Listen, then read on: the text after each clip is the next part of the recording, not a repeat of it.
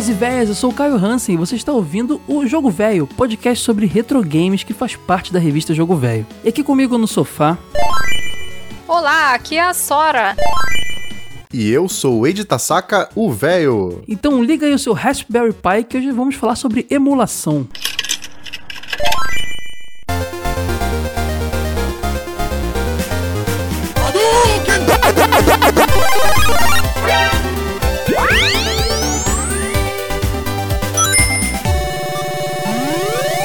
Jogo Velho Podcast.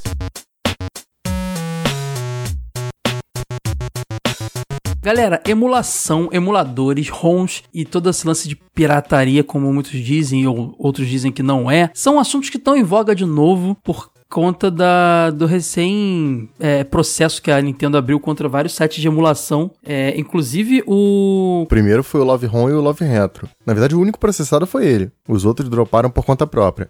Os outros por conta própria tiraram do ar, né? Entendi. Tem um monte de... Inclusive, pessoal que curte emuladores aí, busca essas listinhas de torrent aí com não sei quantos mil ROMs aí, porque daqui a pouco vai ser coisa rara de achar na internet. Você acha mesmo? que tá aí. Eu tô achando que acho que não tem como, cara, hoje em dia. É, é uma legião, né, cara? Aquele lance, ele vai, vai- morre igual a Hydra, corta uma cabeça, nasce duas. Ah, certeza. Mas eu digo certeza. que aquela, aqueles portais confiáveis e de fácil acesso que a gente tinha não vai ter mais, né? Ah, eu vi um monte de gente mostrando assim: ah, olha aqui, não preciso de site. Aí mostrou a pasta cheia de ROM lá no computador.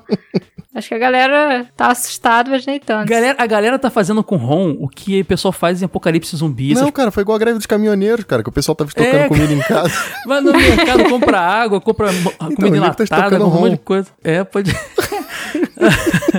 É, quem tem seus Raspberry Pis aí, seus Wii's desbloqueados e outros PSPs da vida, estão aí cheios já com seus HDzinhos cheios de ROMs, né? Já, já- geralmente já tem essa cultura. Mas a galera que ia lá, ah, quero jogar esse jogo e baixava só aquela ROMzinha pra jogar, tá fazendo realmente estoque. Mas, cara, por que vocês acham que a Nintendo, de repente, de uma hora pra outra, a gente vai falar já do um pouquinho de onde veio esse lance de emuladores, vamos fazer uma introdução, mas eu queria falar da notícia primeiro. Eiji e Sora, vocês, é, por que, que a Nintendo, de repente, agora resolveu se incomodar com isso e, e tirar do, os seus, suas ROMs do, do ar aí, a- ameaçar os sites que ho- hospedam suas ROMs? Então, em setembro agora, ela vai abrir o sistema, o serviço online do Nintendo Switch, né? Na segunda Uhum. quinzena de setembro. Resumindo, o Virtual Console de novo. O que acontece? Tá incluso no plano que alguns jogos de Nintendinho ela vai oferecer com modalidade de você jogar online. Então ela falou, por exemplo, já do Mario, Balloon Fight e tudo mais. Só que assim, se, o jogo, se o jogo você pode baixar a qualquer, em qualquer site, a qualquer momento, não tem nenhuma grande vantagem, sabe? Ó, nossa, vai ter Mario ali, e daí eu tenho Mario até no celular. Então ela agora tá Sim. querendo correr atrás do prejuízo em cima das propriedades intelectuais dela. Saquei, eu não sabia desse projeto aí, mas é que eu perguntei antes. Ela já tinha o Virtual Console desde a época do DS, do Wii, né? É, vai ser uma coisa mai, mai- mais megalomaníaca? Eu acho que não. Eu acho que, ao que tudo indica, vai ser, na verdade, pior do que o Virtual Console. Porque ela prometeu que ela ia dis- disponibilizar a biblioteca dela. Quando eles falaram do Switch, lá que na época era o NX, o que todo mundo imaginava que ia ser um console que ia rodar todos os jogos da Nintendo de uma vez só. E por Sim, enquanto, isso não é o que tá acontecendo. Ela falou, ela deixou explícito que nesse começo vai ser só jogo de Nintendinho. Então ninguém sabe assim se ela vai diversificar. O Virtual Console que rolou nos, nos consoles anteriores, portáteis e de mesa, podia ser um estudo pra isso, né? Porque era basicamente isso. Você tinha ali. ah, alguns até chegavam a ser remasters, né? Mas na maioria dos casos eram as ROMs, os jogos mesmo. é, apenas adaptados pra jogar. Cara, pra você ter noção, quando a gente jogava lá no 3DS, lá, os joguinhos da SEGA, que a SEGA disponibilizou tudo, você tinha até aquela telinha lá que simulava a telinha do Game Gear e tudo mais. Era, uma- era um emuladorzinho que tava ali, cara. Não tem como dizer que não era. É, é porque assim, tem que ser emulador, porque se o teu hardware não tem o sistema original ali, não tem os chips originais, ele não tem como rodar nativo. Se não tem como rodar nativo, a única forma de você rodar os jogos antigos é emulador. Então, ou seja, eles também vendem emulador, não é uma coisa, sabe, um ponto sagrado, não pode ser tocado. É normal isso. Eles vendem emulador, inclusive, nessa onda dos consoles minis, né? Sim, são certeza que é emulação. são consoles emuladores, né? Só que você não tem muita autonomia, quer dizer, até tem que o pessoal já desbloqueia, descobre tudo, mas originalmente você não tem muita autonomia pra inserir ROMs, mas aquilo que tá ali dentro é é isso, né? São ROMs. Ah, por exemplo, esse Mega Drive da Tectoy aí, ela colocou lá. O console vem com, sei lá, 20 e poucos, 30 jogos, eu não lembro quantos são. Mas ela bota assim, entre um parênteses, assim, com um asterisco. Expansível até sei lá quantos jogos. Uhum. É. Ou a seja, SEGA faz ela, vista grossa. ela dá a entender, é claro, ela dá a entender Tem que uma você pode meter um cartãozinho SD ali e botar os SD jogos. ali, ó, tá aí, galera. Mas a gente não vai, não tá dizendo pra que que usa, tá Eu aí. não vou te cara. dizer como fazer, mas dá pra Mas fazer. tá aí. É. possível e a gente não vai te condenar por isso, né?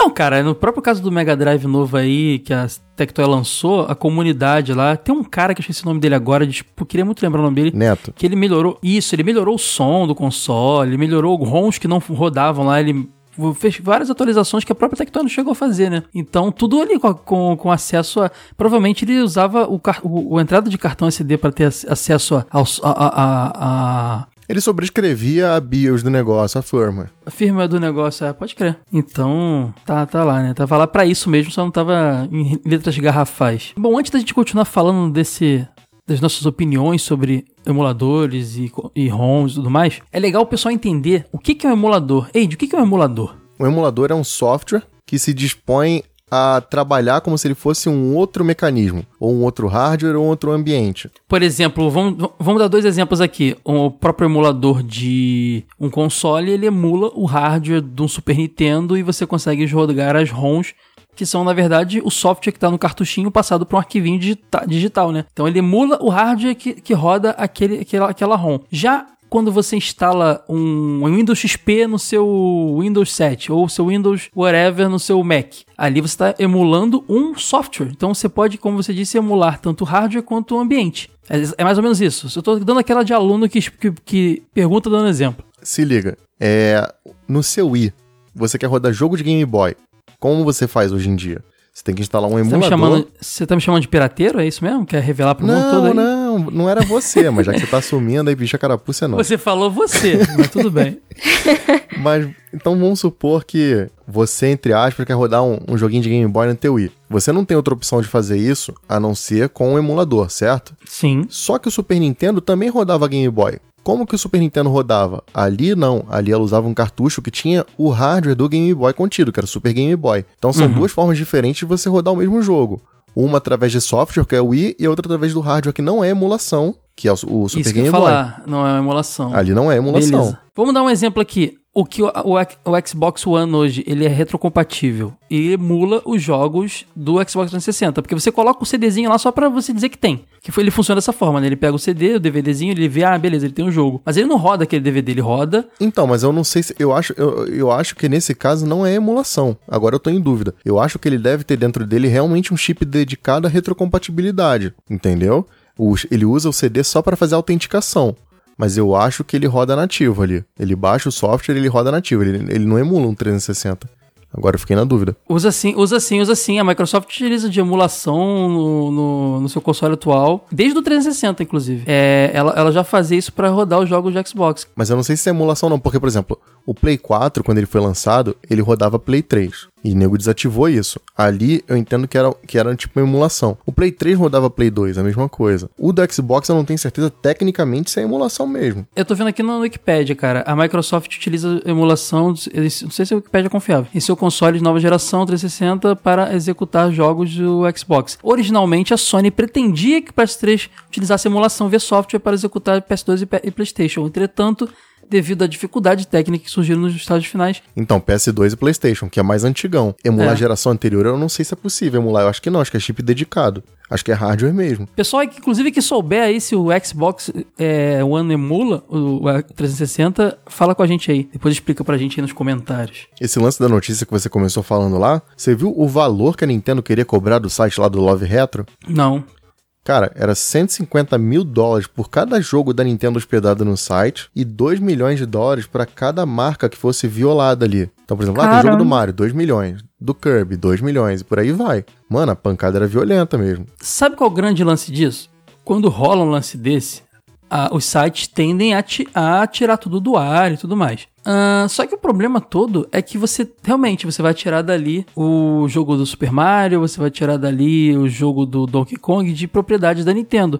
Mas vai sair também o DuckTales, vai sair também um monte de coisa que não é propriedade da Nintendo, entendeu? E aí a Nintendo não vai oferecer isso no seu, no seu serviço depois, porque ela não tem direito. Então, tá entendendo o grande problema pra gente? Assim, ainda levando em conta que o negócio não é ah, uma coisa legal, digamos assim, mas, cara, a gente não vai ter acesso a um monte de coisa, porque a tendência é o site tirar tudo do ar. Ele não quer se comprometer. Porque nisso a- a Capcom pode vir atrás e fazer o mesmo, outras podem vir fazer. Então, mas por que, que ninguém nunca fez isso antes? Provavelmente porque agora eles estão querendo usar isso nessas plataformas, né? Aí pra induzir o pessoal a comprar, ao invés de falar, ah, não, isso tudo aí eu pego de graça na internet. Aí estão querendo dar um jeito agora de tirar as Exatamente. runs, só que agora é o tarde processo, demais, né? ele não tinha como ir pra frente porque você não, não as empresas não tinham como alegar que a ROM dava prejuízo financeiro pra ela, porque aqueles jogos já não estavam disponíveis em nenhuma plataforma, em nenhum lugar. Você não pode, por exemplo, você citou o DuckTales. Eu não tinha como comprar o DuckTales antigo em nenhuma plataforma da Nintendo. Então, claramente, se eu emulasse aquilo, eu não tava dando nenhum prejuízo financeiro pra ela. Agora, com o lance do Virtual Console e de, de- de- dessa emulação que os consoles novos estão fazendo, eu botar uma ROM ali, eu tô concorrendo diretamente com a Nintendo. Por quê? Porque ela tá tentando botar o sistema dela todo disponível numa plataforma nova. E aí, agora ela tem como alegar que você tá me prejudicando financeiramente, o processo pode ir pra frente.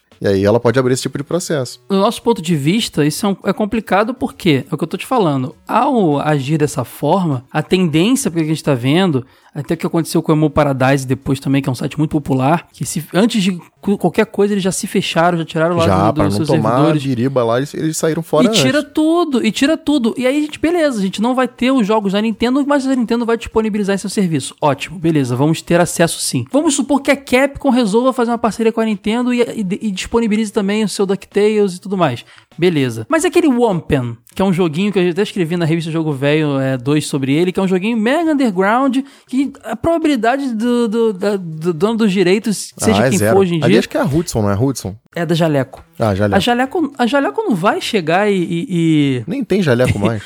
é, pois é, onde estão esses direitos? Nem sabemos. Então, assim, a gente acaba perdendo acesso a algumas coisas que, a gente, que não são tão fáceis de, de você, da, da empresa original lá, da dona dos direitos disponibilizar, entendeu? É, Esse é um grande dependendo da lance. empresa, o cara ainda sai no prejuízo se ele tentar brigar pelos direitos do jogo, né? Pois é. Não, ainda pensa no seguinte: é, a gente tá falando do Virtual Console, né? Que as, as empresas estão tirando, os sites de emulação, perdão, estão tirando os jogos do ar por causa do Virtual Console. Só que assim, a biblioteca de um console antigo, vai, o Super Nintendo, quantos jogos ela tem ao todo? Ela, nos Estados Unidos ela tem em torno de 600 e poucos jogos. Muito mais jogos de third parties do que jogos de first party. Sim, mas quantos jogos desses aí estão sendo ofertados hoje em dia para compra? Se eu quiser comprar o Nosferatu, o Clock Tower, sei lá, o Hook, onde eu vou comprar isso? Já que a plataforma Pois da é, Nintendo é não o que eu tem. tô falando, E ela só exatamente. vende os principais jogos dela. Ela vende Mario, Donkey Kong, beleza. Se eu quiser um joguinho um pouquinho mais difícil lá, sei lá, eu quero. Eu vou dar um exemplo, sei lá, o Live Alive, que é um baita RPGzão de Super Nintendo lá de- da, da Squaresoft. Onde eu vou comprar isso? Se não tiver na, no, na emulação, como que eu vou conhecer isso na verdade? Isso fora os jogos que saíram só no, no Japão e a gente, sabe? Se não fosse a emulação, a gente nunca ia conhecer. Como que a gente ia conhecer esse tipo de coisa? É muito complicado essa Exatamente. questão. Sabe outro exemplo que eu queria falar também, cara? Imagina o seguinte: eu sou muito fã de Earthbound, né? Do que a série Mother. Um cartucho de sair do Super Nintendo hoje em dia, você acha por baixo ali, cara, 800 reais. E quem que tem essa grana pra pagar pra jogar esse jogo agora, né? Porque ele saiu pra Wii U. Mas nem todo mundo tem Wii U. Se eu quiser jogar esse jogo, como que eu vou fazer? É verdade. Há um tempo atrás, cara, antes do Sega Forever existir, o Richter era o mesmo caso, cara. Ninguém achava esse jogo pra jogar. Eu tinha três cartuchos do Richter. Acho que eu tinha até todos os lançados no Brasil. Caralho, tu tem três cartuchos do Ristar mesmo? Agora, agora só um. Foi, fui vendendo. Que exagero. É que eu velho. tinha um sem label, eu tinha um sem label nenhum, aí eu vi um com a label melhorzinho, eu comprei. Mas não, não vendi o sem label.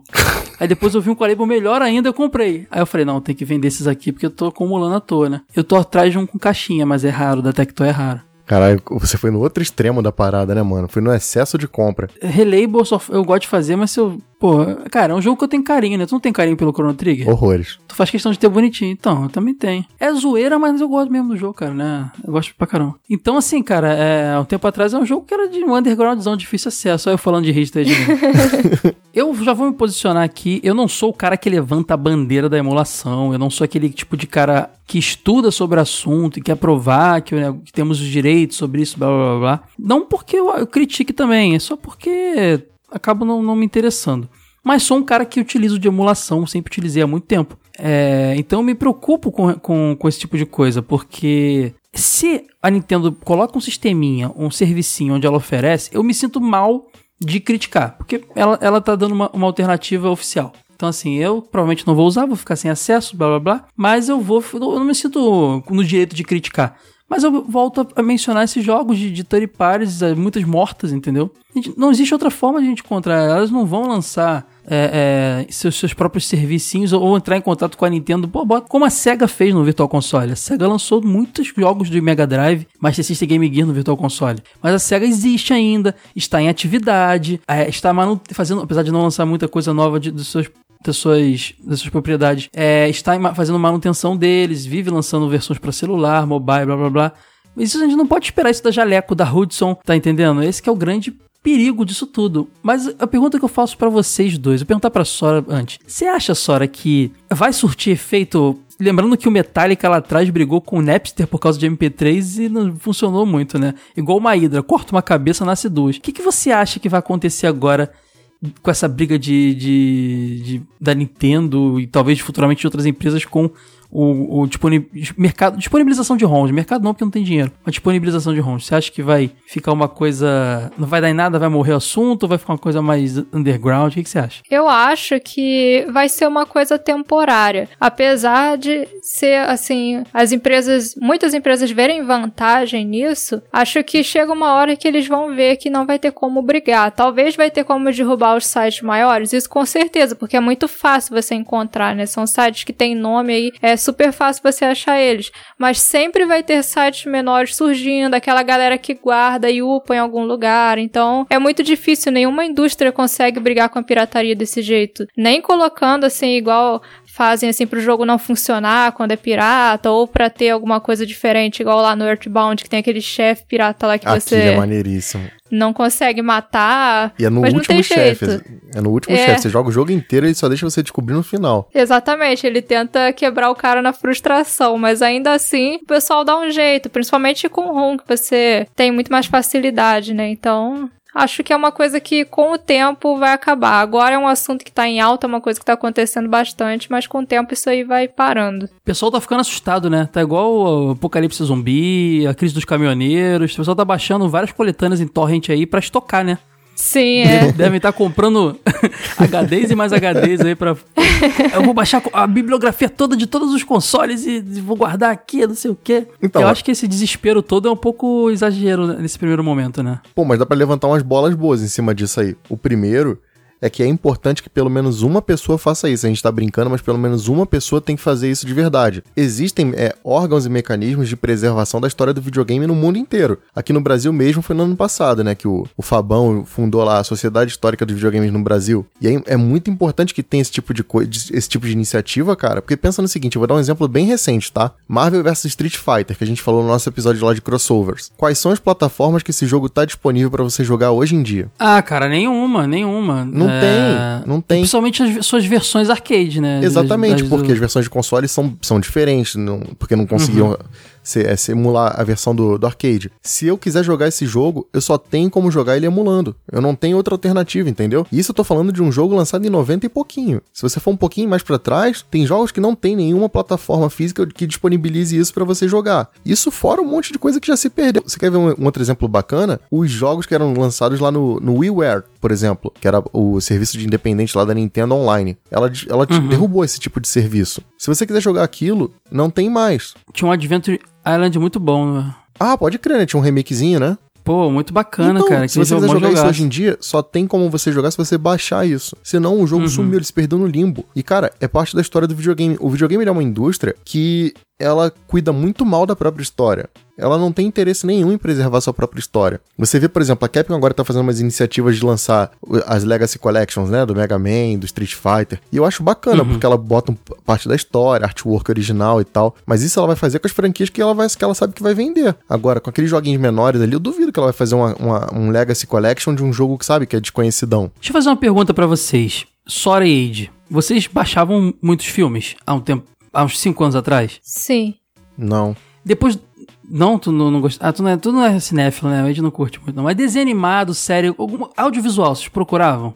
Anime Sim. direto. Direto anime. Então, anime, beleza, boa, boa, peguei essa aí, essa, essa, essa deixa aí. Depois do Crunchyroll, Netflix e afins, deu uma diminuída nos downloads, não deu? É Só o que, o que não dá pra encontrar com fácil acesso ali, ou não. Sim, agora se tem na Netflix é muito melhor, né? Pois é, o povo é preguiçoso. Eu só baixo mesmo, por exemplo, eu perdi um filme no cinema há pouco tempo, da Marvel. Eu queria muito ver o filme para ver um segundo filme que ia rolar. E teria todo aquele período ali para poder ter o acesso ao DVD, Blu-ray e tudo mais. Eu corri atrás para baixar. Mas assim, isso foi um download. Esse ano eu devo ter baixado dois filmes. E Netflix, Crunchyroll, eu gosto desses Pô, mas é trabalhoso se você parar pra pensar, né, cara? Tem que baixar, Sim, tem que baixar sim. a legenda, Então, assim- tem que ser certa. É um trampinho, tá ligado? E foi o que aconteceu também com a briga lá da Metallica com o Napster com relação aos MP3 lá nos fi- fins dos anos 90, cara. Porque você não funcionou. O download de música existe até hoje. Mas aí o que, que as empresas começaram a fazer? Principalmente a, a iTunes, né?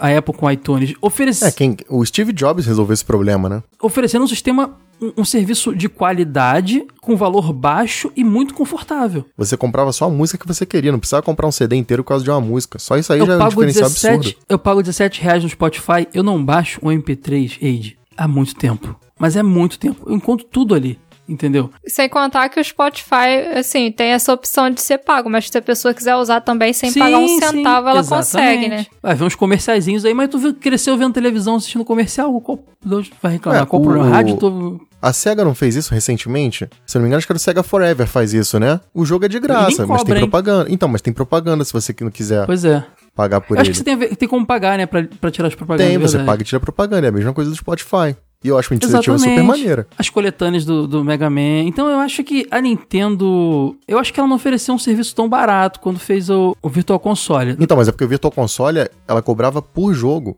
Entendeu? Esse aqui é o lance. Exatamente. É, é, eram muito baratos, 3 reais, centavos. Cara, eu cansei de comprar jogo por centavos. Promoções do dia, comprar um joguinho por. Nem sabia que jogo era, comprava 60 centavos.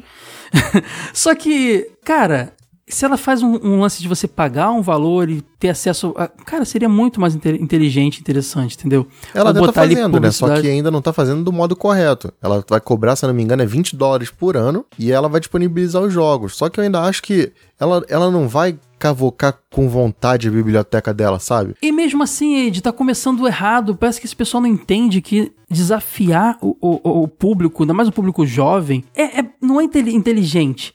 Entendeu? Todas as outras fizeram diferente. Ofereceram um serviço mais inter- interessante, entendeu? Vai existir os pirateiros e não tem como não. Cara, vai ter o cara que vai falar: Eu não quero pagar 20 reais por uma Netflix. Por birra, né? Eu não quero pagar. Ele não vai. Cara, pode custar 1,50. Pode. cu- Ele não vai querer. Mas é assim mesmo. Tem gente que é não assim gosta mesmo. de propaganda. É, é ba- quase uma bandeira que o cara levanta, entendeu? Então não adianta, você não vai fazer esse cara comprar o teu produto, entendeu? E não e não e luta contra download é uma luta perdida. Mas o Netflix todo mundo tem, né? Você vê, é só oferecer um serviço de qualidade, né? Você tem um outro caminho pra subverter o. Sim, eu conheço gente que não tem e porque, por, porque não quer ter, acha que. Entendeu? Esse cara não, não vai nunca consumir teu conteúdo. Então, assim, cara, só que olha quantas pessoas a, a Netflix converteu pra ela, entendeu? O iTunes converteu, a, sei lá, esses serviços todos. Então, assim, cara, é muito mais interessante, inteligente a Nintendo fazer esse serviço bacana, trabalhar ele. Fazer com que ele funcione sem entrar em conflito, entendeu? Com, com quem baixa, entendeu? Faz a pessoa não querer mais baix- mais baixar. Piratear o pessoal sempre vai. Tanto que o Spotify, por exemplo, que você tinha citado, tem plano grátis. Você pode usar ele sem pagar um centavo. Tem gente que usa uma versão pirata, sei lá como, do Spotify, porque não gosta de ouvir propaganda eventualmente. Então, a Nem galera sempre vai dar um jeito de piratear. Eu também Eu não não sabia, descobri Mas- mas- recentemente. Mas, assim, a galera sempre vai dar um jeito de piratear, mas que diminui, diminui. Um exemplo pra mim, muito claro, é que isso quando eu era mais novo, eu baixava jogo em torrent. Mas depois que lançaram o Steam e que tem a Summer Sale e tudo mais, eu perdi, eu perdi a motivação de baixar jogo. O que acontece? A Steam é um grande exemplo mesmo, verdade. Quando eu tinha Play 2 e quando eu tinha Play 1, eu baixava uns jogos que eu nem queria jogar. Eu só baixava por baixar, sabe? Eu, eu ia na, na Uruguaiana, no Rio de Janeiro, e comprava pino de DVD virgem. Eu não comprava nem o DVD, eu já comprava o pino.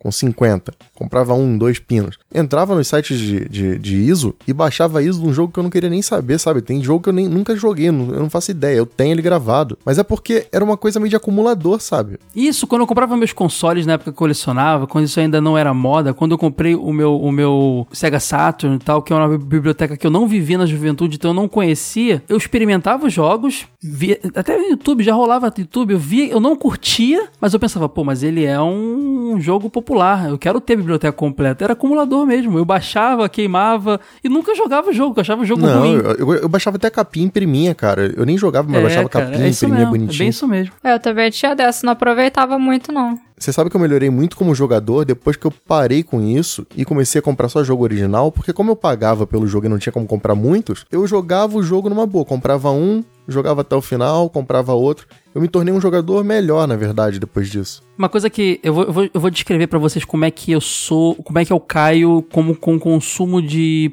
de propriedade intelectual. Depois do, Spotify, eu não baixo do MP3. Erradicou da minha vida. Spotify, eu pago os 17 reais estão dentro do meu orçamento, eu consigo pagar, me proporciona vários dispositivos, é um plano bacana, acho justíssimo o valor dele, e eu tenho ali tudo praticamente que foi produzido. Eu só baixo, Wade, a música do meu colega que tem uma bandinha de garagem e gravou no estúdio, ele me manda ali, eu vejo meu som. No drive, eu é, é- precisa ser assim pra eu baixar, entendeu? Então é, é só, é só assim, cara. Completamente, migrei completamente. Netflix. O que eu puder ver na Netflix, eu vou ver. É, eu uso Crunchyroll também pra animes. Eu vou. A não ser que eu encontre uma coisa que não tem, não tem mesmo. E eu queira muito consumir. Aí eu vou buscar um download, blá blá blá, coisa do tipo. Agora, com jogos, olha bem, eu compro um console da geração atual, eu gosto de devagar, até a geração acabar, ter os três representantes. É Um, um console da, da, Sony, da Microsoft e da Nintendo. Os da Sony e da, da, da, da- Microsoft eu não, geralmente não desbloqueio, entendeu? Até porque eu acho que o valor até ficando mais justo. Você espera o jogo que é lançamento é, ficar mais antigo e tudo mais. A Nintendo nunca, ba- nunca baixa aqui no Brasil o seu preço, porque ela não tá. Acredito que vai mudar isso agora, mas ela não tem representação no Brasil. Então os jogos são muito caros. Meu irmão, eu vou lá e desbloqueio o console da Nintendo. Fato, eu falo isso aqui sem medo. Porque ela não cobra um valor justo pelo seu produto. Tá entendendo? Eu quero consumir aquele, conteúdo, aquele conteúdo e não cobra justo. Eu tenho a opção da emulação, eu vou lá. Entendeu? Se ela oferecesse um valor parecido com o que a Sony e a Microsoft ofere oferece, eu não faria isso. Então você vê que é uma forma de ruim de, de enfrentar o negócio. A proibição, a Nintendo tem essa, essa postura, tem essa, essa cultura e não é inteligente, né? Ah, cara, assim, mais ou menos, olha só. O meu dinheiro hoje, que eu tenho no bolso nesse exato momento, dá pra eu comprar um sangue de boi bolado ali na esquina, se eu quiser tomar um vinho. Mas, cara, se eu quiser tomar um, sei lá, um Cabernet Sauvignon da safra de, sei lá, 15 anos atrás, a minha grana não dá pra comprar porque é caro. Isso me dá o direito de pegar o vinho e, e- e- sabe, não pagar por ele só porque eu quero tomar. Se você não pode pagar pelo negócio, você também não pode ter, e isso é plenamente normal, cara. Eu não posso pagar por um Rolex, eu não tenho um Rolex. Eu uso um relógio da Você, não- Technics. você só usa emuladores pra coisas antigas, de propriedades intelectuais mortas e coisa do tipo, então. Mas é, É a sua postura. é a minha postura, mas assim, talvez nem seja muito por convicção. É porque assim, Uhum. se não fosse a emulação, cara, sendo bem sincero, o jogo velho não existiria. Porque Sim, claro. cara- a gente recomenda tanto jogo que o cara não vai achar nunca vendendo. Exatamente, Um cara. jogo japonês que nunca saiu no ocidente. a gente adora falar, a gente vem aqui e abre o verbo, joga Wampner, ou joga, sei lá. A gente tá fazendo agora essa revista especial de Nintendinho, que metade dos jogos saiu lá no Japão só. O que, que adianta mostrar esse jogo pro cara se o cara não vai ter oportunidade de experimentar aquilo? Pra ele não vai fazer sentido nenhum. Então, cara, Uhum. sendo, não vou ser hipócrita. Não fosse emulação, o jogo velho não existiria, até porque eu não conheceria um décimo dos jogos que eu conheço. Porque eu só Ficou em cima conheceria... do muro mesmo, então? É, é isso? Não, tu, tu não, falou. não, não, não. Eu não faço, mas não critico quem Eu faz. não, é tipo não, isso. eu vou chegar no ponto. Hum. Eu acho que nesse sentido é uma preservação de história. E aí, beleza. Não tem outra forma de eu conhecer esse conteúdo, então eu preciso usar a emulação.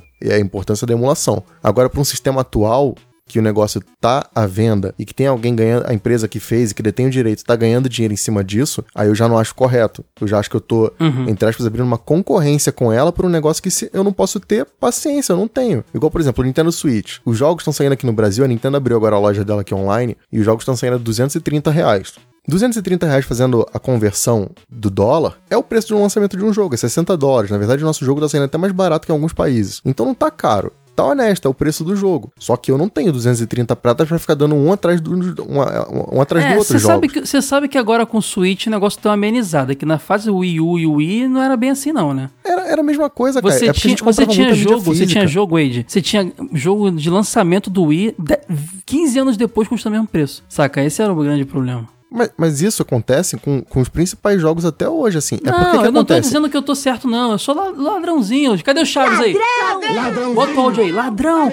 Ladrãozinho! Eu, tô- Pensa no seguinte, eu não tô dizendo que eu tô certo, não. Eu só tô, tava só descrevendo como eu, como eu funciono. Sendo, sendo super sincero com o pessoal aqui, abrindo meu coração, dizendo realmente como eu funciono. Eu nem tenho Switch, então Nintendo, eu falo o que eu faria. Não tô fazendo, não, tá? mas Não eu tenho sei, seu ó, console. eu, tinha, o- eu, tinha, eu tenho Wii U também. E quando saiu o Super Smash Bros. 3DS, Hum, depois eu que sou rico. não, não é. Eu sou maníaco por console da Nintendo, é diferente. Ah, por isso você tá defendendo. Cara, não, não, não, não, não isso, não isso. Mas eu acho que não é correto. O jogo tá lá. Eu não posso ter, eu vou ter em algum outro momento, sabe? Por exemplo, eu sou a favor da cultura de jogo usado, que algumas empresas são contra. Tanto é que a Microsoft, no começo da geração, queria proibir o pessoal de poder usar jogo de- em outro Pode console. crer. Isso eu sou totalmente contra. Pra mim, Nossa, tem isso, que ter foi, cultura de isso usado. foi um tiro no pé. O pessoal ficou muito pé da vida nessa A E3, Microsoft cara. tá pagando por isso até hoje. Isso eu acho muita É. sacanagem. Por que, que eu não posso emprestar um jogo pra amigo meu? O jogo é meu, eu empresto pra quem eu quiser. Então eu faço isso até hoje. Eu comprei muito jogo de Wii U usado, ainda mais agora. Uma dica aí pro pessoal: jogo de Wii U agora tá mais barato do que nunca. Quem não tem muito jogo bom ali, 50 prata no máximo, Facebookzinho, rolando direto. Eu, eu posso esperar um pouco mais, entendeu? Por exemplo, eu quero, eu ainda não tenho, sei lá, vai sair o Mario Party. Eu não vou ter grana pra comprar esse jogo agora. Não tem problema, eu espero. Em algum momento alguém vai enjoar dele e vai vender barato. O Doom saiu pro Switch também, eu tô louco pra jogar. Mas eu não tenho grana, eu não vou pagar 280 reais num jogo. Mas daqui a pouquinho vai ter alguém vendendo por 150 porque é como funciona. A pessoa joga e vende. Tem gente que é assim, não tem apego. E eu vou lá e me aproveito desse tipo de oportunidade. Então, quer dizer, eu não preciso recorrer a certos mecanismos, sendo que tem outros modos legais de conseguir os jogos, entendeu? Mas olha só, eu o meu perfil, então, desse debate é do pirateiro é, engajado, que tá com raiva do cap- mega capitalismo e blá, blá, blá. O seu é do não sou pirateiro, apenas para preservação. Então eu acredito que a Sora é pirateira safada, é isso, Sora? Não, pirate- está errado. Sora, como é que é o seu consumo aí de, de, de jo- jogos? Faz download? Como é que é o esquema? Eu só uso pirataria para emulação de consoles antigos ou de jogos que eu não encontro na Steam. Se tiver na Steam, eu prefiro juntar uma, uma graninha e comprar. Tem, tem a Steam, tem o GOG. Hoje em dia não é tão difícil mais você conseguir certos jogos. Eles não praticam preços super justos? Sim, Minha lista da Steam só tem crescido, porque, cara, o Yo- o Yooka-Laylee, eu falei, na semana que eu falei, eu comprei por 25 reais. Eu esperei a hora certa de comprar. É, você, você não é consumidora de Nintendo, né? Não é, você não é muito sua praia, você gosta mais de outras plataformas. É, Sim. Mas você não, não acha que a Nintendo ela é injusta no. E se eu tiver falado besteira, pode corrigir também, se você for mega fã da Nintendo. Você acha que a Nintendo é injusta nos valores que ela pratica com o Brasil? Olha, eu não tive nenhum console recente da Nintendo, então eu realmente não tenho Não como dizer isso, assim, é, é da minha parte, mas de pessoas que falam comigo acham caro. Eu não sei se é Uhum. porque a gente vive numa situação que realmente tá tudo muito caro, tanto que até jogos de PC, por exemplo, o Shadow of the Tomb Raider que tá pra sair aí, eu com certeza não vou comprar no lançamento porque o preço tá bem elevado. Então, tem toda essa questão, né? Se tá caro mesmo ou se é porque a situação tá um pouco complicada pra gente aí. Então, mas caro é diferente de injusto, né? Caro é aquilo que Sim. você não pode comprar ou aquilo que tem um valor Uhum. acima do que você acha honesto. É diferente de injusto. O que acontece, por exemplo, vocês viram aquele o lance do NES Mini, dos NES Mini, que lá fora ele custa 80 dólares, aqui no Brasil ele chega a mil reais. Injusto, injusto. Então, não é injusto. Se você fizer a conta em cima da carga tributária que aquele produto tem para ele entrar no Brasil, é o que pesa no, no- aqui no nosso caso. E o jogo da Nintendo, ele é todo importado, né? Então, ele, imagina assim, quando você compra um jogo, vamos, sei lá, vou comprar o, o Mario na Amazon. A Amazon agora, ela não te dá nem oportunidade de o jogo chegar aqui na Receita Federal e você ser tributado aqui no Brasil. Ele já te vende com imposto cobrado na fonte. Então, se o jogo custa- custa 100 dólares, não, 60 dólares, você já paga 60% em cima desse preço lá na própria Amazon. Ela já vai te cobrar 96 dólares, mais o frete. O frete deve dar uns 10 dólares, você já vai pagar 106 dólares. Faz a conversão do jogo quanto ele custa aqui no Brasil. 106 dólares agora, com o dólar sendo a 4 pratas, vai ser 400 reais um jogo. Entendeu? Então, é, é, é caro? É. É injusto? Do ponto de vista da legalidade, não é injusto. É injusto a carga tributária pesada em cima de um jogo. É até um dos motivos da Nintendo sair daqui, né? A Nintendo saiu. Agora, recentemente, se eu não me engano, não sei se. a- a- o GOG, ele fechou o suporte dele aqui no Brasil. Ele tem a loja ainda, mas o, o suporte dele saiu fora, se eu não me engano. Uhum. E foi o mesmo motivo, né? Bom, vamos cortar aqui o clima tenso aqui de debate. Tá uma bad, bad vibe foda, né? É, eu quero saber uma coisa, cara. Sabe por que, que ROM, baixar ROM não é ilegal? Porque tinha uma mensagenzinha lá que só podia ficar com aquele jogo 24 horas e eu tinha que ter a versão original em casa. E é óbvio que eu tinha a versão de- original de tudo que eu baixava. Então, tá tranquilo. cara, aquilo ali não tinha poder legal nenhum, né? Não, mentirada aquilo lá. Eu conheci as ROMs por uma revista, sabe? De jogos de computador. Aquelas revistas que tinha antigamente, vinham com jogos. Veio justamente uma revista com um emulador Mami, sabe? De arcade. O melhor. Uhum. E a revista tinha todo um texto sobre ROM e falava em um determinado momento que as ROMs não eram ilegais. Acho que eles tentavam se justificar, né? Não eram ilegais, mas você não podia ficar com elas no computador por mais de 24 horas. Depois de 24 horas você tinha que deletar. E, tipo, Que é uma puta balela isso, né? eu fiquei meio assim, sabe? Não conhecia. Você deletou depois de 24 horas? Não, na verdade eu nem joguei. Falei, ah, nossa, esse negócio tem que deletar. É melhor eu não, me, não arriscar. É, vai aparecer a polícia aqui em casa, né? É, tipo, como é que a polícia descobriu que eu tava com aquilo no computador? É porque eu era criança E a gente então era novinho, meio- né? É, pode crer. É, mas depois eu fiquei pensando, cara, a polícia vai saber como? Na internet tem aqui, como é que os caras vão saber que eu tenho Aí jogo? o CD de Mami ficou lá. Vem um CD na revista, não vem que você falou? Isso, veio um CD com um emulador e várias ROMs. Ficou alguns meses na gaveta que você falou: Ah, quer saber? Eu vou, sou vida louca, vou viver. Aí tu, aí tu jogou. Sim. De ver. Foi tipo isso.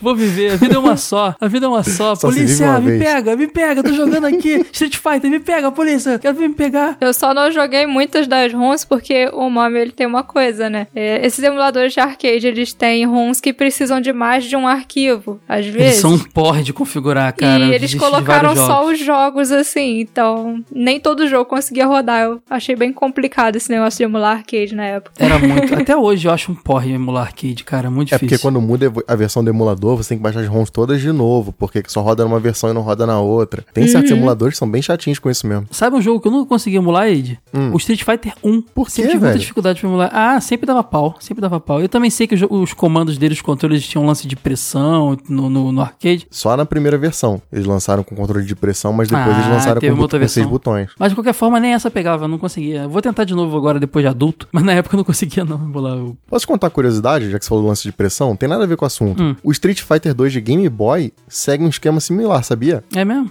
É, você aperta- dava o comando e se você segurasse o botão por mais tempo, ele saía forte ou fraco. Ah, então não era pressão, era né? continuidade de. é, de- exatamente. de- Foi a forma que eles arrumaram pra emular É isso. por causa do, dos botões limitados, né? Só dois, né? Quantidade Sim. limitada. Cara, eu vou. Então, Ed, conta pra mim como é que você conheceu os emuladores. Cara, é, tinha um rapaz lá na escola, ele era mais velho que eu. Eu estudava na escola pública no Rio, né? E escola pública no Rio de Janeiro é assim. Na quarta série você tem 10 anos, mas tem aluno de 16. Verdade. E tinha um cara que ele já era bem mais velho que eu e ele manjava de lance de computador e tal. Aí ele chegou e falou assim: aí, tu gosta de Mega Drive? Eu falei, pô, gosto muito. Aí ele me deu uma caixa de disquete, tinha uns 10 disquetes com emulador e uma pancada de ROM, velho. Uma pancada violenta. E eu já tinha um Mega Drive em casa, mas eu não tinha tanto jogo, né? Eu tinha uns 10 jogos e ali, tinha, sei lá, uns 100, sei lá quantos jogos tinha ali. E eu instalei o negócio em casa e, velho, eu fiquei louco. Eu conhecia tanto jogo bacana naquela época. E eu fiquei assim, cara, tem mais? Tem mais disso? E o cara, eu fiquei tipo um drogado procurando assim. E o cara me arrumou de Super Nintendo, me arrumou uma porrada de emulador, velho. Eu fiquei louco. Um, um mundo que se abriu. E mais ou menos nessa época foi quando a gente botou a internet lá em casa. Né? Botou o BR Free, clássico. E, cara, Uhum. com a internet de 14,400 eu ficava baixando ROM. Procurando site brasileiro pra baixar ROM. Internet era pra isso, cara. Internet era pra baixar ROM, pra ver GIF e pra assi- ler Combo Rangers. Sabe o que eu fazia? Basicamente era isso a internet. Eu gostava muito de Dragon Ball. Eu acordava às 5 horas da manhã durante a semana pra usar das 5 às 6 pra entrar no site pra ficar baixando foto do Goku e do Trunks. GIF, foto, Todos os dias. Todos os dias, Sa- velho. Galera, sabe o. YouTube de vocês hoje? Eram os nossos GIFs, tá? Pode crer. a gente, olha que legal o Kamehameha aqui, ó. Era um GIF do Kamehameha sem Pode som, crer, obviamente é um GIF. velho. Eu- era isso que eu fazia. Eu tinha uma pasta Ah, muito só uma grande curiosidade disso. aqui, a gente fala GIF, mas sabia que a pronúncia certa é GIF? É mesmo? É mesmo, não é GIF, é GIF. Então agora eu só falo GIF. Não, vou continuar com, vou continuar com GIF. É, é Guile, Macumba e GIF. Tá certo. então, cara, eu conheci. Ah, Ed, você tá enganado, porque você falou em off pra mim aqui que você. Eu, eu não especifiquei que tipo de emulador você conheceu primeiro. Você ah, falou é que. verdade, pode crer. Porque, só explicando aqui, galera, o meu pai, ele é bem nerd, gosta de cinema pra caramba. Meu pai é cinéfilo maluco. Mas meu pai nunca curtiu tecnologia até hoje, games e tal. Só que o pai do Wade era um geek antes da palavra existir. O Wade tinha um, um- Qual era o que, que você tinha em casa mesmo? A gente tinha CP300, tinha MSX, a gente teve bastante computador em casa. Pode crer, computador, eu só fui ter computador quando o personal computer popularizou mesmo, o PC, né? Porque esses computadores aí era pra galera que curtia mesmo o assunto, lia revistinha da MSX, tá ligado? Então o Wade cresceu nesse ambiente. Então você emulava a cal- calculadora científica, não é isso? A gente emulava a 12C da HP, cara. Pode crer. Pois é, pra vocês verem aí que emulador não é só videogame, né, cara? Emulador. Não, tem de, tem de monte, de, de qualquer tipo de hardware hoje em dia. Tem emulador até de computador, né? Você pode emular sistemas operacionais dentro de outros. Não só sistemas operacionais, você pode emular o hardware de um computador em outro. Quem trabalha É. com sistema de segurança faz muito isso, de emular Verdade. até servidor. Eu emulava um Tamagotchi no meu computador. É mesmo? Tem isso? É. Tinha, você emulava o Tamagotchi, cara. E ficava na telinha lá e tal. Cara, eu emulava muito, sabe o que? Também numa época que tava popular, era muito popular. Tava rolando muitos joguinhos em Java pra celular. Eu emulava alguns celulares no computador. Eram ah, joguinhos isso tem hoje em dia pra você poder testar a aplicação Tem, e tal. tem, tem. Então, mas hoje em dia você imagina que com a evolução da tecnologia, o sistema operacional do celular sendo praticamente um, um Linux, é é mais fácil, né? Agora, na época, você tinha um celular todo em Java, você emular Java, um, sei lá, emular um Motorola, aquele, aquele Motorola popular pra caramba, chatado, qual era o nome dele mesmo? V3, que era o melhor pra jogar joguinhos, você emulava ali e jogava vários joguinhos. Prince of Persia, cara, em Java. Nossa, que saudade desse tempo. Eu conheci emuladores por causa de Pokémon, cara. É, meu irmão me falou, poxa, você já jogou Pokémon, não sei o que, sei que lá. O meu amiguinho tinha um Game Boy na escola, eu falei, poxa, eu não tenho Game Boy, não sei o que. Ele, não, não precisa. Ele foi lá em casa, levou um disquetinho. Eu acho que coube num disquete só. Um Cara, emulador facinho. e, e um Pokémon Blue. E meu mundo virou... Mas, Kai, você lembra que no Rio de Janeiro isso vendia na banca de jornal? Sim. Aí Pokémon vendia direto. depois eu encontrei na banca. Esse disquete que meu irmão levou era uma cópia, ele nem tinha baixado, de um disquete de banca que ele comprou. E, Eide, digo mais, eu peguei a evolução disso. Eu comecei a comprar na banca do shopping, que perto da minha casa, que era, vinha uns envelopinhos de papelão e um CD. Foi a evolução do disquete. Jogos de todos os Pokémon da época. Já tinha o Gold Silver nessa época. O outro CD que eu tinha era o igual. A gente tava é igual da Sora, mas não tinha uma revista, não. Era jogos de arcade. Aí tinha um mamizinho e tal. Eu tive também um com o do Super Mario. Vários jogos do Super Mario. Então tinha mais de um emulador nesse caso. Então, assim, vendia. eu- Teve a evolução do disquete, mas na banca vendia os disquetinhos e os CDs. E eram empresas pequenas que faziam isso. Provavelmente nem editoras eram. Mas faziam bem bonitinho, bem encartadinho, né? Sim, É, imprimiu bacana, vendia bonitinho. direitinho. É, vinha um manualzinho explicando como usar o emulador e tudo mais. Você rodava o Game Boy no No GMB? Esse mesmo. No início não, porque esse aí era mais complicado, mas quando eu descobri que no, no GMB você conseguia usar o cabo Game Link virtual, eu comecei a usar ele. Eu usava ele, porque aquele meu amigo Dinho, ele ia lá em casa jogar e a gente botava duas telas no mesmo PC. E dava pra dividir o teclado. Aí dava pros dois jogarem ao mesmo tempo. Aí você conseguia ter o Pokémon que você quisesse, cara. Porque você começava um. Ah, eu queria ter todos os iniciais. Não tinha o Yellow ainda, né? Todos os iniciais. Você começava três jogos diferentes e ia passando tudo pra um cara só, entendeu? Você mesmo fazia, com mais de um emulador aberto, você conseguia fazer. É, você reiniciava o, O- outro, né? E começava outro É, ia save e ia passando, passando pra você si sempre. mesmo várias paradas, exatamente. Aí, ah, esse- essa, essa versão tem os Pokémon XY, ou tem os WX. Aí você conseguia ter tudo. Cara, era ter cabo. Depois eu. Ó, Nintendo, só pra me, me, me defender aqui, meses depois eu ganhei meu Game Boy Color, tá? com Pokémon Yellow. Quando saiu o Pokémon Yellow, que vinha lá, o bundlezinho com um Game Boy amarelo, eu ganhei, fiquei felizão e tal. Ganhei lá, mas eu joguei, foi Pokémon, cara. E aí nisso eu fui lendo sobre emuladores, eu falei, nossa, eu consigo jogar os jogos do Master System, aquele console que eu tinha um tempo atrás. Nossa, eu consigo jogar jogos do Super Nintendo, aquele console que eu nunca tive e sempre quis ter. Nossa, aí, meu irmão, aí foi loucura. Aí O já era, né, a cabeça explodiu. Aí eu conheci o meu site favorito, que dei uma pesquisada aqui, e ele tá com outro nome e, uma, e bem diferente, mas eu não usava Emu Paradise, eu não usava nada disso. Quem era? O Cool não, né? Não, o Rox Download. Que saudade do Rox Caramba. Download, cara. Você lembra dele? Vocês lembram dele? Lembro, pode crer. Ele era o cara. mais ratão é de clássico, todos. como dizem. Era muito bom, cara. Era muito bom, Rox É, Download. honestíssimo, sem puta, muito maneiro mesmo. Ele tá com o nome de Rox ROMs, tem o Rox emuladores, aí tá estranho, parece que tem menos ROMs disponíveis. Deve estar tentando se adaptar a esses novos tempos, né? Sabe um outro ponto legal que você lembra do Rox Download? Cara, Hum. naquela época a gente também não falava inglês, né, velho? E você tinha as ROMs traduzidas em português, né? Do pessoal que fazia Sim. ROM hacking dos jogos, e se não fosse isso, a gente não teria jogado, por exemplo, um monte de RPG, né? Primeira vez que eu joguei Zelda Zelda Link to the Past, eu não joguei no Super Nintendo, não passou por mim esse cartucho, eu não vi em locadora, eu joguei em português, cara. Um elo com o passado. Pode crer, eu Exatamente. joguei Ele muito é- RPG em português por causa disso. Tem um RPG do Dragon Ball do Super Nintendo, Dragon Ball Z, que Maravilhoso. ficou famoso aqui no. Brasil por causa da tradução, né? Porque se não fosse isso, Era só o tinha melhor no jogo Japão. de Dragon Ball na época que existia e o, o desenho popular pra caramba, era maravilhoso esse aí. Sim, era a saga do Freeza, né? E não fosse por isso, esse jogo nem seria conhecido aqui no Brasil. Olha, eu jogava esse RPG do, do Dragon Ball e o Sensei Paradise do Game Do- Boy também, que Ah, um, pode crer. um RPGzinho bem maneiro. Era todo em japonês, nunca tinha sido lançado é, fora. Aí tinha uma versão espanhol lá, porque obviamente no mercado latino ele fez sucesso, o anime. Eu jogava esse aí, eu me amarrava. Os do Nintendinho também tem tradução Cavaleiros do Zodíaco. Eu joguei traduzido por causa. Mas não fosse por eles isso, não foram lançados oficialmente. Talvez o Paradise também tenha sido, né? Porque o mercado espanhol e latino no geral, América Latina, consumiu bastante, deve ter sido lançado oficialmente, sim. É, e se não foi também, alguém ia traduzir, né? Não tem jeito. Mas aí co- começou a rolar depois aquele lance também dos home hacks, né? Que fazer episódio um dia de home hacks. A gente começou a ver jogos novos feitos com em cima de outros jogos. Pokémon, então, meu irmão, o que mais tinha? Pokémon Jade. Pokémon Diamante antes de ser oficial. E tinha aquele, Mas o diamante era, era um home hack de um outro jogo de. Ih, maluco, eu tenho Sim. que falar isso disso um dia. Muito louco. Era horrível, por sinal.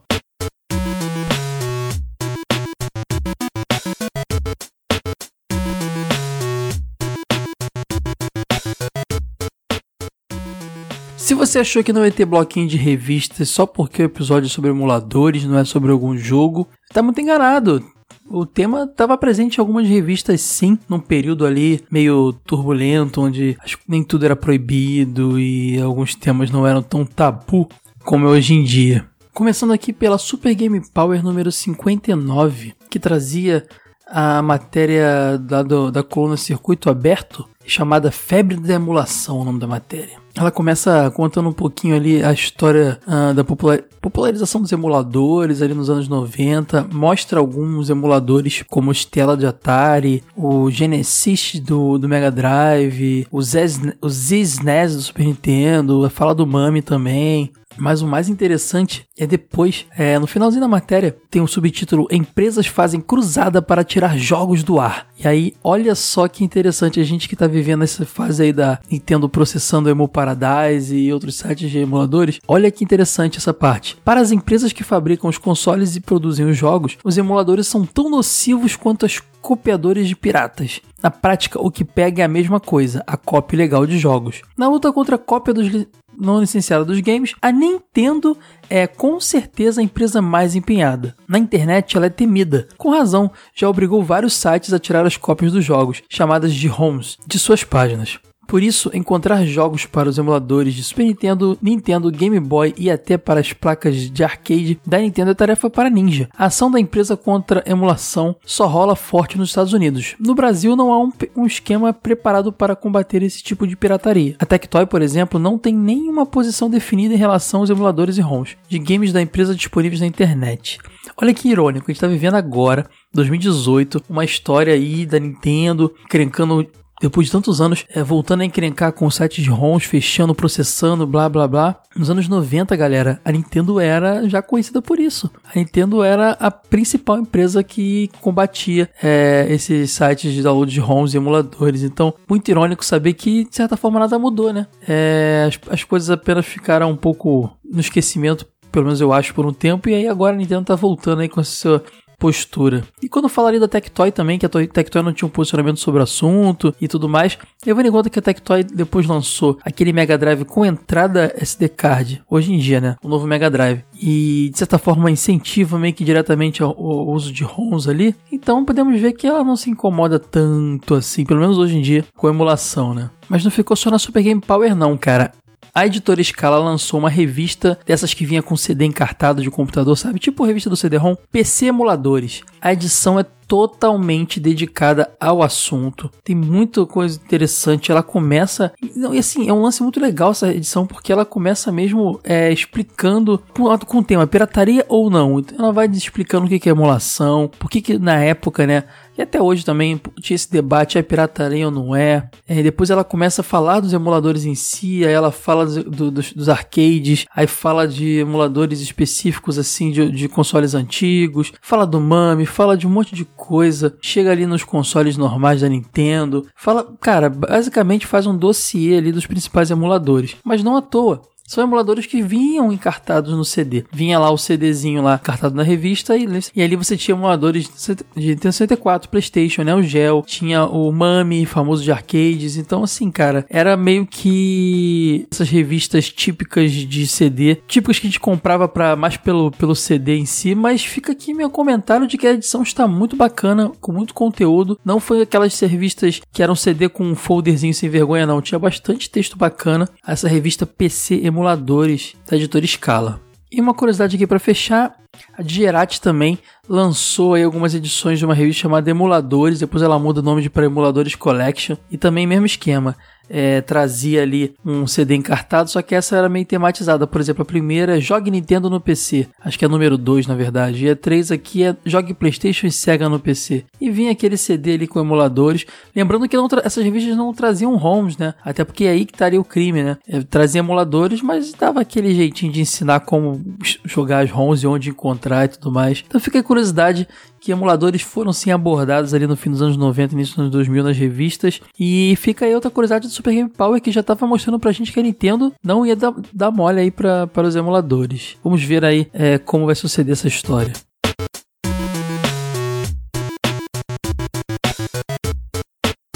Bom, agora que vocês descobriram que eu sou um pirateiro safado, a Sora e o Wade me deixaram me sentindo muito culpado agora. Uh, apesar, de, apesar, de, eu não ter um Switch desbloqueado, nem Switch tem mas demonstrei aqui que a, a minha revolta com, com, os preços praticados acaba prejudicando a, a, a marca e não quem, quem cria essa, essa, essa, essa, tributação. Só que ainda acho que a Nintendo tem uma postura muito retrógrada em cima disso tudo.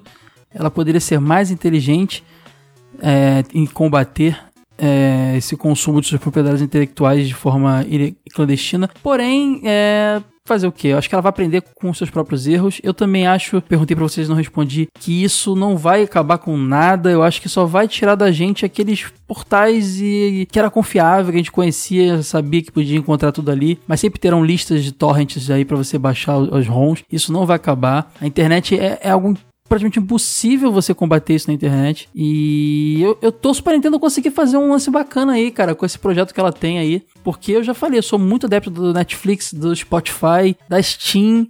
Então seria muito bacana, seria muito interessante. Eu sou preguiçoso, eu não me importo de gastar dinheiro com jogos desde que seja de valor justo. Então seria muito legal ter um, um lugarzinho pra, pra eu baixar os, os, Super Marios, os Metroids, num preço bacana e tudo mais. Seria muito interessante. Torço por você, Nintendo, mas seja um pouco menos radical, na minha opinião. Claro que se você quiser patrocinar a gente aqui, eu vou esse episódio vai misteriosamente subir do feed quando você aparecer se manifestar. Que isso. Meu recado é o seguinte, pessoal. Se tiver que emular, emula mesmo. Eu emulo também, não vejo problema nenhum nisso. É, é só o jogo ficar... velho, né? É, não, mas não, cara, hoje em dia sim, até porque eu nem tenho muito interesse em jogar coisa nova, né? E quando eu jogo, também eu pego um jogo por ano. Ano passado eu joguei o Persona 5, esse ano eu tô jogando os joguinhos do Switch, mas assim, devagar e sempre. Mas os jogos antigos, cara, não tem, não tem pena de emular não, cara, porque, por exemplo, no próprio Switch mesmo, a SNK tá lançando os jogos lá dela. Só que, cara, tá saindo cada jogo a 7 dólares. E 7 dólares eu já não acho que é um preço honesto por um jogo antigo, sabe? Então, eu não vejo outra alternativa. Se tiver que emular, emula mesmo, porque é uma forma de preservar a história e é uma forma de você entender um pouco da história dos videogames. Se ninguém te oferece um mecanismo legal para você fazer isso pagando um preço que, que, seja minimamente viável e honesto, não tem outra alternativa. Eu acho que você pode sim curtir os clássicos sem culpa, porque, como o próprio Wade falou, é uma coisa que não tá tão fácil assim, né? Você não tem acesso tão fácil a esses jogos e a pirataria é uma coisa que ainda vai é, acontecer por muito tempo. Tem pessoas que são contra, tem pessoas que são a favor, mas é, infelizmente é uma coisa inevitável que acontece com várias mídias, né, incluindo os jogos. Quem sabe tirar proveito faz sucesso. Tropa de Elite não seria o filme que foi se não tivesse vazado. Pode fica crer. a dica aí. Pode crer. Nintendo, Caraca. fica a dica aí, Nintendo. Prende, Nintendo. E pirataria é uma coisa que no Brasil sempre foi muito importante. A gente não teria trazido as empresas de videogame pra cá se não existisse. Tudo bem que não era bem pirataria, porque era uma coisa que era ainda meio difícil de se avaliar se era liberado usar os hardware. Mas era legal, de certa forma. Era É, ilegal também. se n- não, ter, não teria chegado pra cá várias empresas vendo potencial no nosso mercado se não tivesse existido os consoles clones e os jogos piratas. Não teria. E, e- a gente teria morrido. O nosso consumo de games teria morrido pós geração é, 16 bits se o PlayStation não tivesse o seu desbloqueio e tudo mais e a mídia CD não tivesse fa- favorecido tanto a pirataria, porque as empresas viram que, poxa, se a gente está, por exemplo, se instalar lá naquele, naquele país, a gente vai conseguir praticar um valor um pouco menor e vai vender. E foi o que aconteceu. Eu conheço bem menos pessoas com PlayStation 3 e Xbox 360 desbloqueados do que PlayStation 2, entendeu? Muita gente preferiu não não fazer isso quando as empresas vieram repre- ser representadas aqui. Então, a, pirataria tem seu mérito, hein? Os downloads têm seu mérito Já que aí você tá falando desse, a gente partiu da, da emulação pra pirataria mesmo, eu recomendo muito aquele documentário feito pela equipe da Red Bull, chamado Paralelos, que saiu no ano passado. Que Uhum. fala justamente sobre isso, sobre- sem nenhuma, nenhum preconceito, fala sobre a importância dos jogos alternativos aqui no Brasil pra construção do videogame mesmo.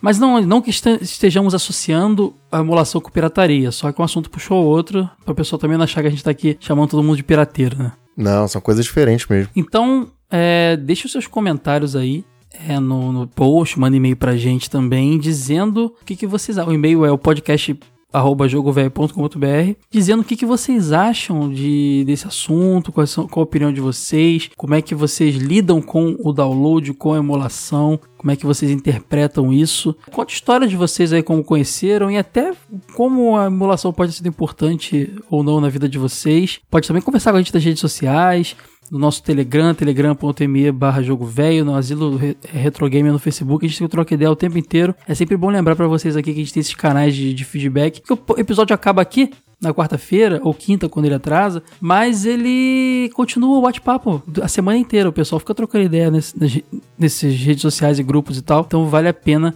continuar com a gente lá. E não deixem de curtir o nosso podcast, avaliar a gente lá no iTunes e compartilhar nas redes sociais com a galera aí pra ajudar a gente cada vez mais. E até a próxima. Tchau! Valeu!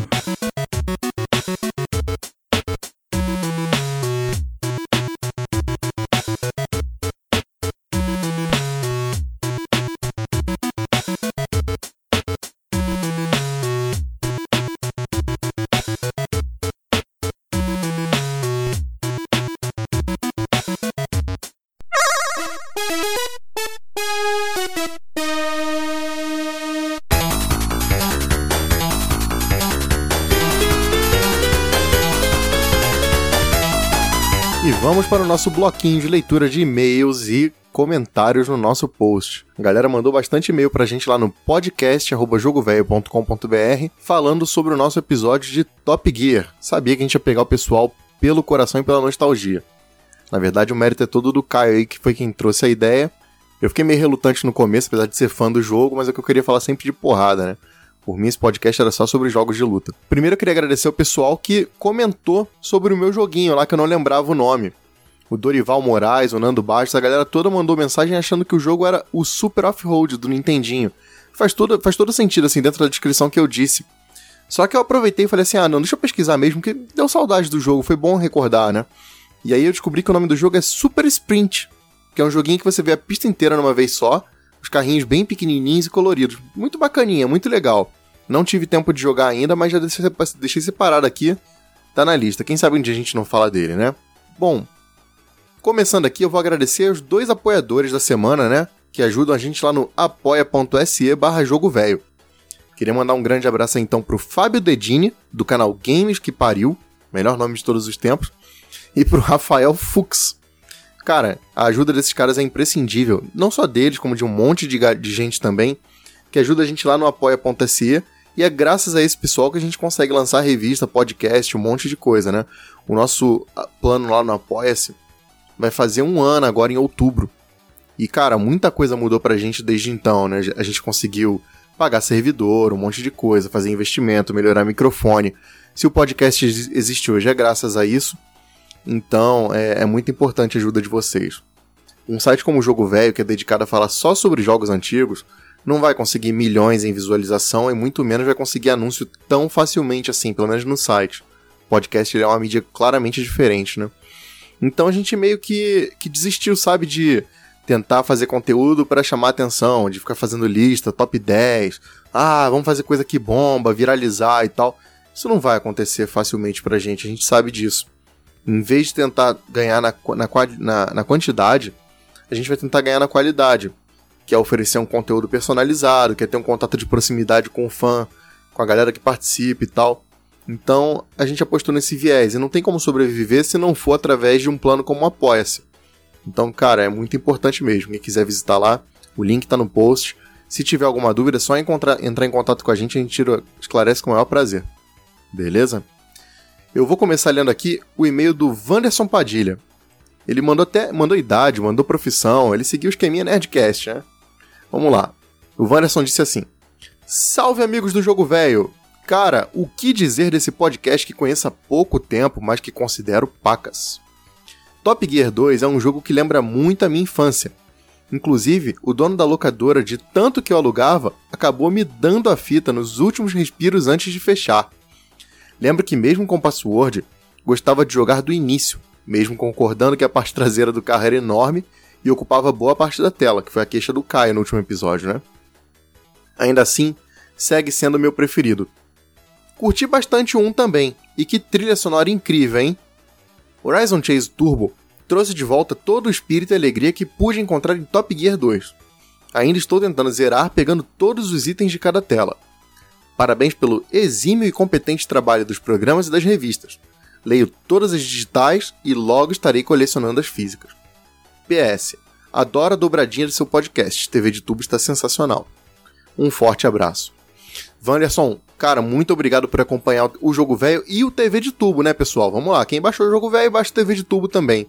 Os podcasts saem alternados, semana um Jogo Velho, semana um TV de Tubo. Mas eles se relacionam, conversam entre si, porque estão sempre falando de coisa clássica e nostalgia, né? Obrigadão pelo e-mail aí, Wanderson. Abração para você, rapaz. Tem um e-mail aqui também do Marcos Guglielmi. Ele fala assim: E aí, velho, que viravam Play 1 para o videogame conseguir rodar o CD? Fiz muito isso, viu? Gostei muito do podcast do Top Gear, sou fã dos jogos de corrida. Eu pirei quando vi esse jogo rodando no Super Nintendo. O que eu mais joguei foi o Top Gear 1 e o Top Gear 3000. Quando criança, ficava imaginando como seria chegar nas montanhas, triste realidade. Também não gostei das versões do Nintendo 64. É, isso foi um padrão aqui entre a gente, um consenso que a gente chegou que Top Gear depois do Super Nintendo não valeu a pena. Só que ele botou aqui que a exceção para ele foi o Top Gear Rally 2, que ele achou legal e a mecânica não era muito ruim igual as outras versões do 64. Top Gear Overdrive era péssimo, e o pior, acabei comprando o game. Fazer o que, né? Bom, ele terminou aqui. Marcos, brigadão pelo e-mail. Cara, assim, de 64, eu vou te confessar, não é que os jogos fossem a pior coisa do mundo. Ainda mais vindo de mim, né, que sou um cara que gosta de tudo, não consigo achar quase nada ruim. Só que quando você compara uma franquia tão importante quanto foi Top Gear no Super Nintendo com os produtos que eles fizeram no 64 e dali pra frente, sabe? Eu sou muito de pegar, de analisar a história no todo. E eu acho que esse conteúdo. Eu não sei se ele foi preguiçoso ou se era limitação da, de, daquela necessidade, sabe? De passar pra uma coisa poligonal e o resultado não ficou legal. Eu sei que não me marcou, eu pulei na época, não joguei, ignorei completamente. Fui jogar Gran Turismo, fui jogar Need for Speed, que eram franquias que estavam apostando num outro viés, assim, e que me chamaram muito mais atenção qualquer forma aí, muito obrigado pelo e-mail um grande abraço para você. Teve também um e-mail do Thiago Ramos Melo. Na verdade, ele mandou uma carta gigantesca aqui pra gente, que ele comenta todos os jogos de corrida que ele curtiu, de Gran Turismo, Rally 2, uma pancada de jogo legal. E eu vou ler o finalzinho porque ele pede pra gente fazer um podcast de Super Monaco GP. Cara, é, você leu a mente do Caio, na verdade, porque o Caio tá doidinho para fazer esse episódio. Doidinho mesmo posso dar 90% de certeza, se é que isso existe, 90% de certeza não existe, né? Mas tudo bem. Posso quase garantir que o próximo episódio de jogo de corrida aqui do podcast vai ser Super Monaco GP. Então é bom vocês ficarem atentos aí. Abração para você aí, Thiago.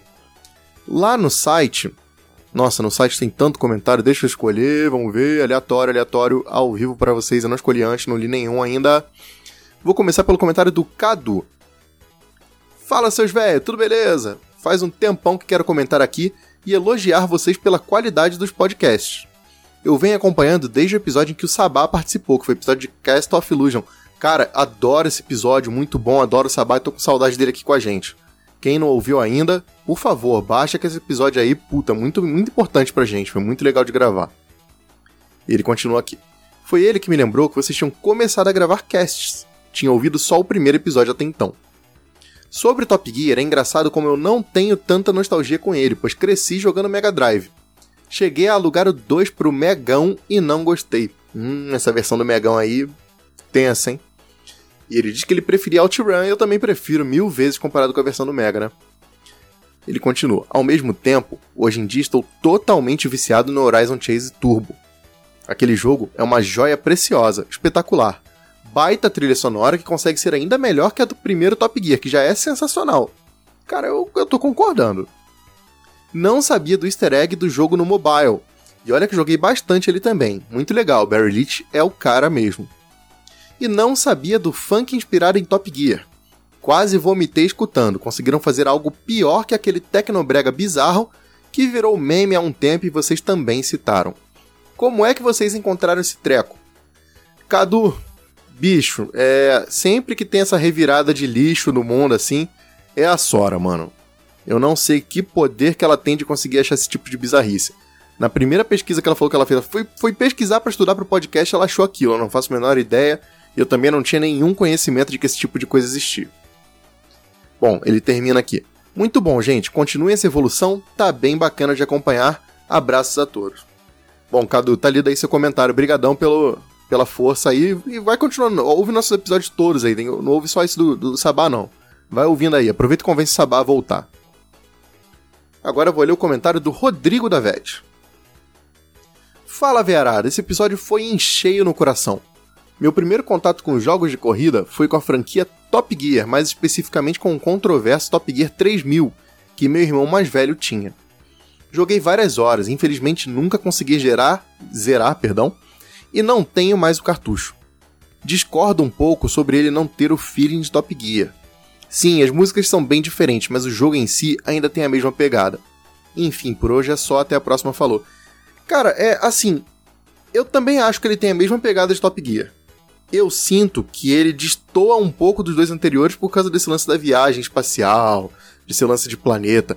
Não, não, não disse que o jogo é ruim, mas a temática não me agrada é bem jogável, assim, se você botar com duas pessoas, até quatro, né? Que eu nunca joguei com quatro pessoas no Super Nintendo. Mas se botar uma galera para jogar, é óbvio que o jogo diverte, que convence, assim, tem suas qualidades. Eu não gosto dele, não gosto muito forte. Mas assim, se tiver que escolher entre os três, eu vou escolher sempre ou um ou dois por causa do lance da temática. Isso me incomoda um pouco de verdade. E ele botou um PS aqui que é maior que a mensagem, na verdade. Que coincidência! Esse cast saiu justo na semana seguinte que eu participei de um campeonato de Top Gear 1. Cara, tem campeonato de Top Gear 1 ainda, que beleza. Era coisa pequena, uma loja daqui da cidade que estava fazendo parceria com o shopping, organizou um evento a lá Museu do Videogame, mas umas 100 vezes menor.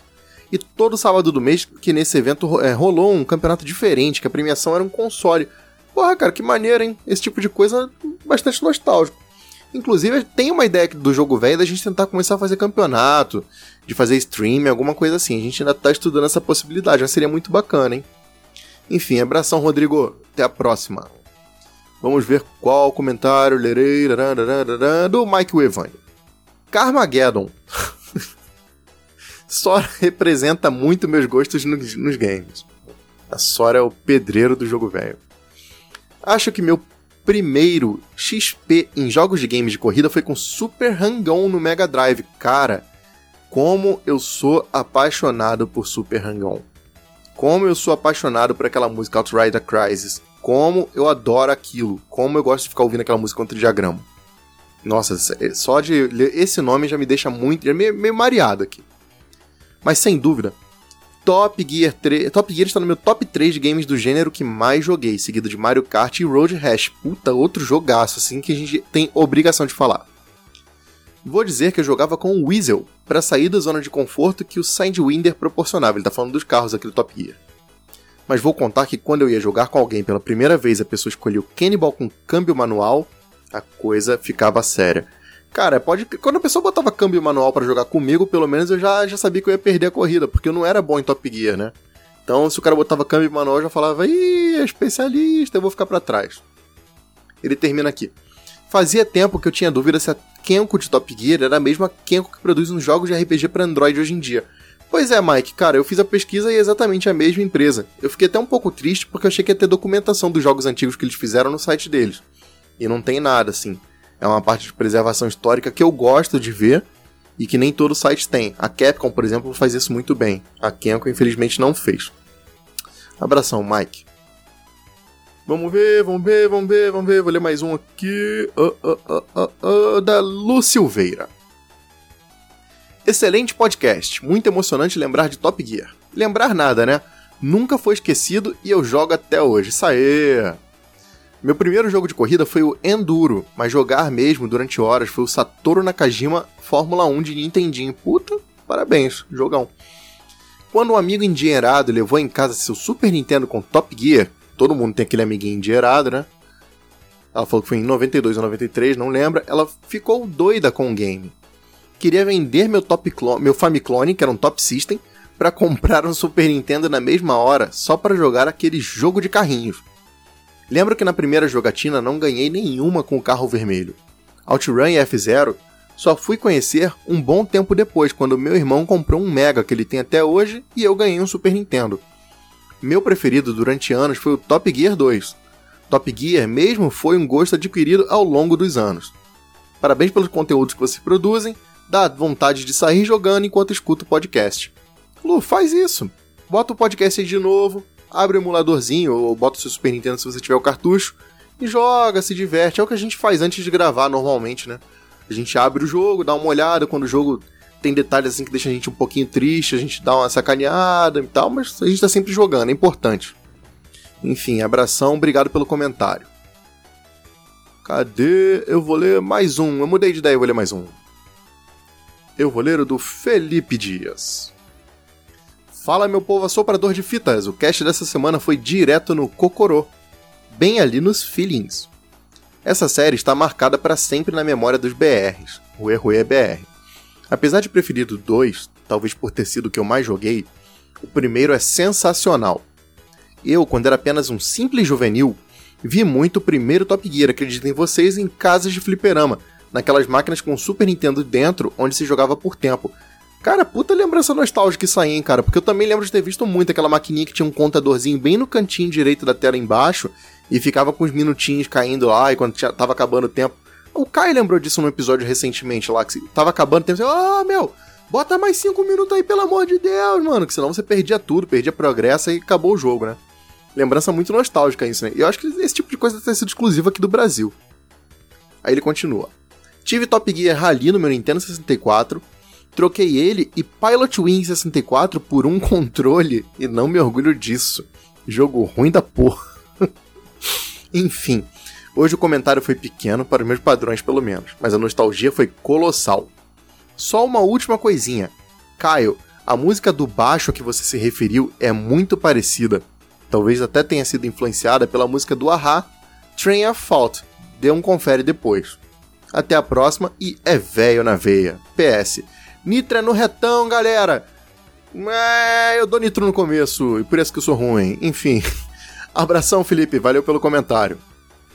Bom, pessoal, tem uma galera muito grande. Nossa, esse episódio pegou a galera pelo pé da nostalgia mesmo. O Dorival foi um que mandou a foto do off-road. O Darley Santos mandou comentário. Teve comentário do Riba, teve comentário do Felipe Félix Neto, do Alex Tavares, do Fábio Pacheco Alcântara, do Fagner Álvares, do Marcelo Neves, do Stefan Ramos, do Bruno Castro Alves, do Vaney Anderson Heidemann e do William Kucharski. Toda essa galera deixou comentário e a gente não conseguiu ler porque já tá ficando muito longo aqui, mas eu prometo que eu vou tentar responder um por um.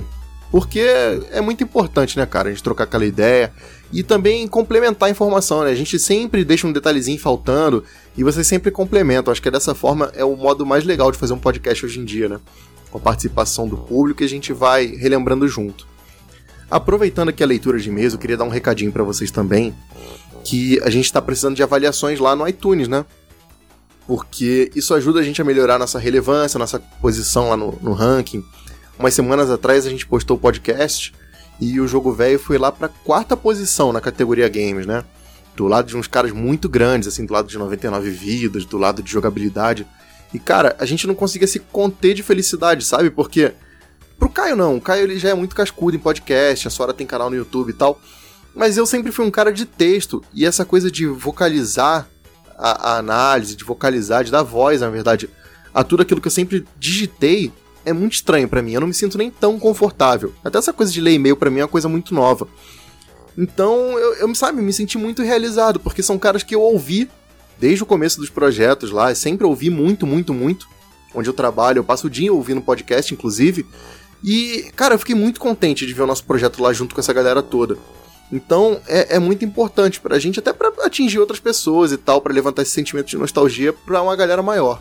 Quem puder dar uma passadinha lá no iTunes, só dá uns 5 estrelinhas pra gente, deixa um comentário que é muito importante. Bom, galera, é isso, ficamos por aqui e até semana que vem. Abração!